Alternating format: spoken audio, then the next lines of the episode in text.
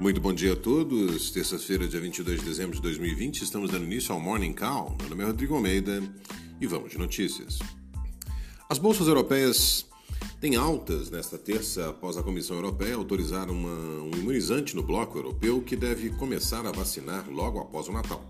No começo, no entanto, uma nova variante do coronavírus traz apreensão no continente.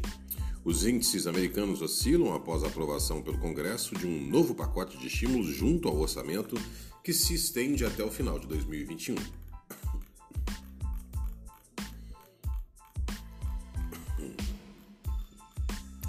Agenda de indicadores.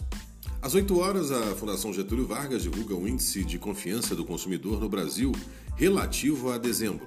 Às 9 horas, o IBGE divulga dados da inflação e medidos pelo IPCA 15 relativo a dezembro. Covid no Brasil. O consórcio de veículos de imprensa que sistematiza dados sobre o Covid coletados por secretarias estaduais de saúde no Brasil divulgou às 20 horas de segunda o avanço da pandemia em 24 horas no país. Política e economia.